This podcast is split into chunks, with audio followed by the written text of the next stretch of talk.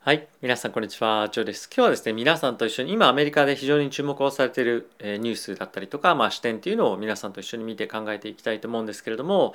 えー今日はですね、アメリカのまあインフレだったりとか、バイデン大統領が現在打ち出しているまあインフラ法案に関連したあたりをちょっと見ていきたいと思っております。で、今ですね、非常に注目をされているのが、このインフラ法案をまあ今回あのサインをして通していくことで、よりですねたくさんの資金がもしくはその仕事が市場に対して提供されることで雇用がですねさらに改善するんではないかっていうのがまあ一つ期待として高まってるでかつそういったことが行われることによってよりですねまあ需給の関係今非常にサプライチェーンが逼迫しているとかっていうニュースいろんなところで見ますけれどもそういったところが改善していくんではないかっていうような期待がですね非常に高まっていると。でその一方でこれ非常に面白いなと思ったんですが、まあ、先日ですねポッドキャストの方でちょっとすいませんどこのポッドキャストだったかちょっと正直忘れてしまったんですけれども、えー今一つ面白いニュースがありまして今ですね非常に、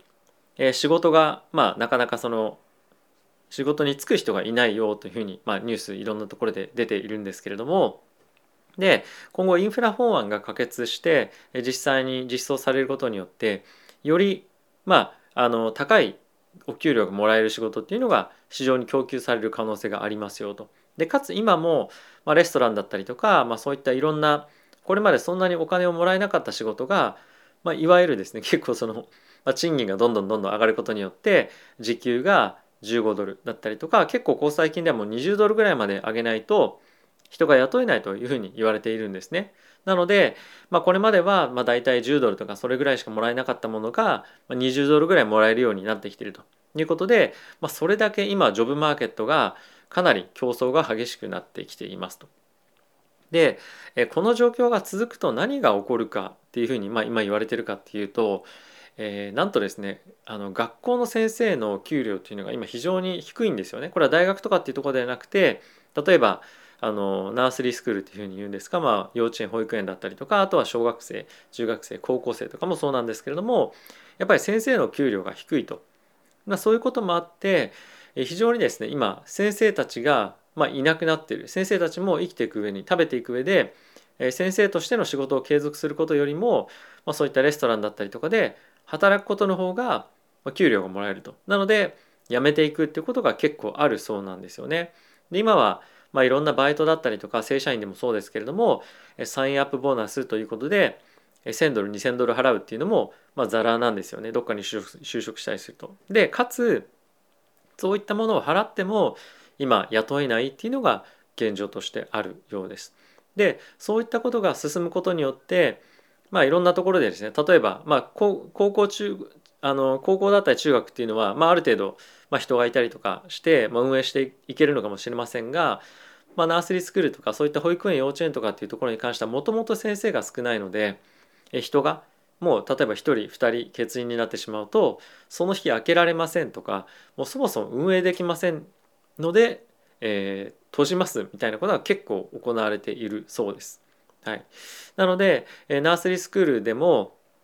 保育園幼稚園でも結構あの閉めてしまうところがどんどんどんどん今増えてきていてアメリカでは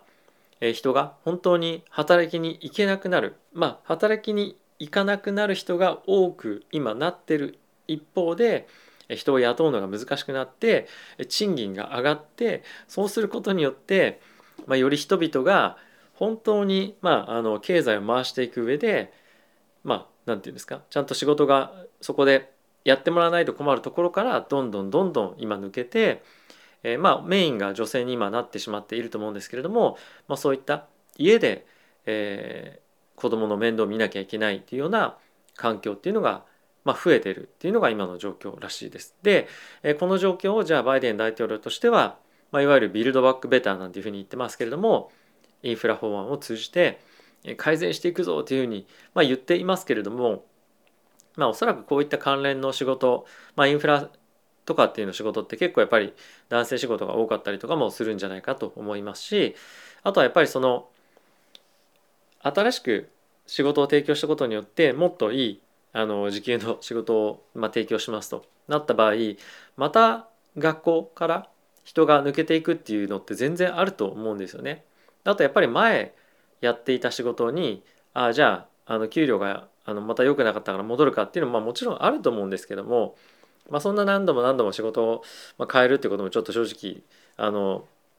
まあ、考えられなかったりとか、まあ、あとおそらく銀行あすいませんえっと学校ですかね。これはコロナの前から結構経営状態っていうのがまあ、あんまり良くないっていうことが僕もあのアメリカにいる時から結構聞いていたりとかまたその前から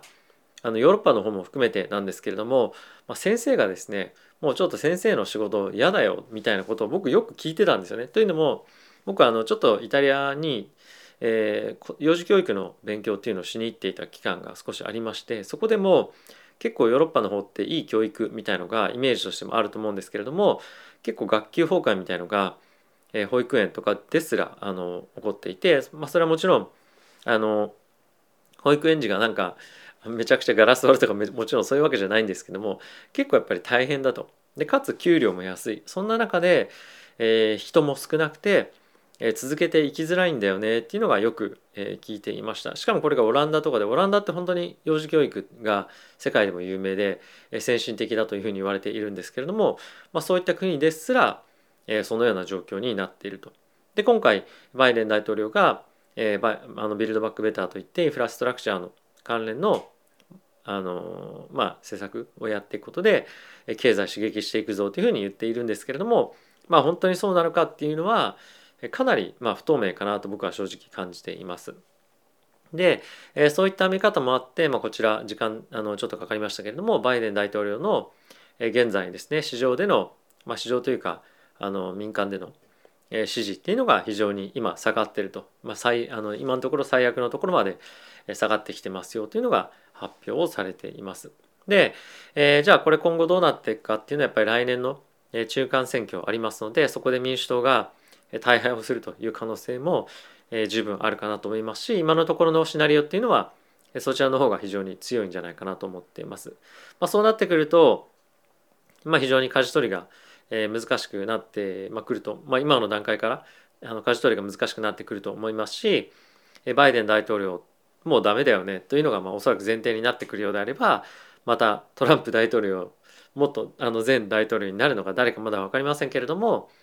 えー、次の政権でまたあの選挙のタイミングで変わるということであればあのアメリカの経済および、まあ、政治の不安定さっていうのがさらに増すのかなと思うので、まあ、この辺りは非常に重要なポイントになってくるんではないかなと思ってます。でそうなってくるとやはりアメリカの経済としてもなかなか先が見えないねということで、